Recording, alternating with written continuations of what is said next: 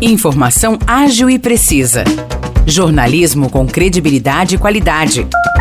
92 News. 92 News. O podcast do Jornal da 92. Olá, eu sou Maurice Projan e a partir de agora você fica bem informado sobre as principais notícias do dia em nossa cidade e região. No episódio 549 do podcast 92 News, você confere.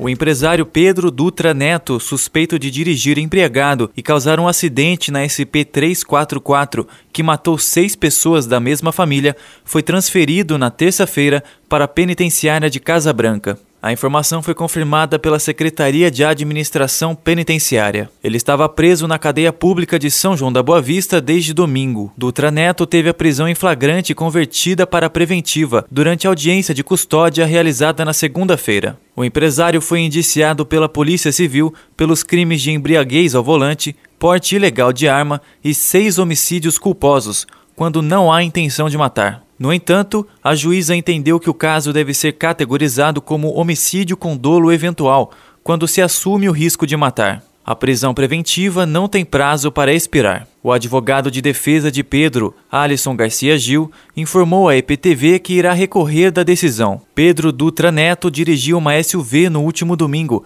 na SP 344, que liga São João da Boa Vista a Vargem Grande do Sul, quando atingiu a traseira de um veículo com seis pessoas da mesma família.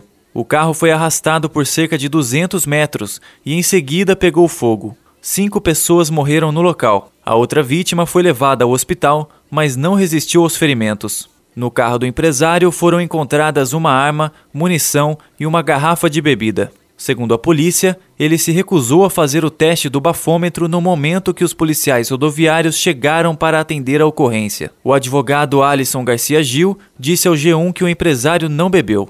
Ainda de acordo com a Polícia Civil, o empresário suspeito de causar a colisão já se envolveu em outros acidentes com vítimas fatais.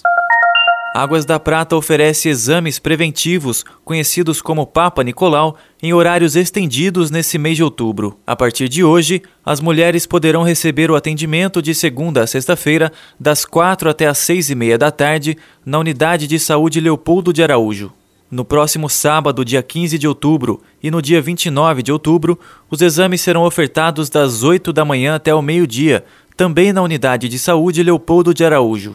E no dia 22 de outubro, haverá atendimentos na Unidade de Saúde da Cascata, de São Roque, além da Leopoldo de Araújo, das 8 da manhã até as 3 horas da tarde. Além de servir para a detecção de possíveis lesões precursoras do câncer do colo do útero e da infecção pelo HPV, o Papa Nicolau indica se você tem alguma outra infecção que precisa ser tratada.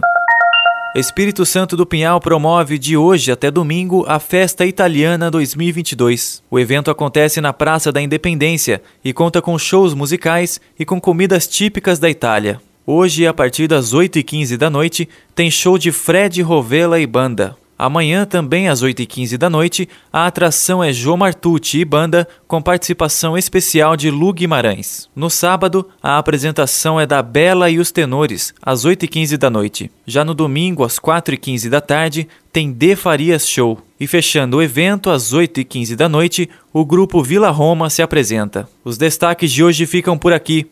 Valeu e até o próximo episódio do nosso podcast.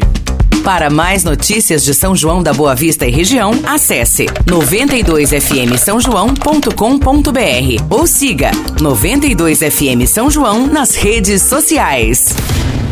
92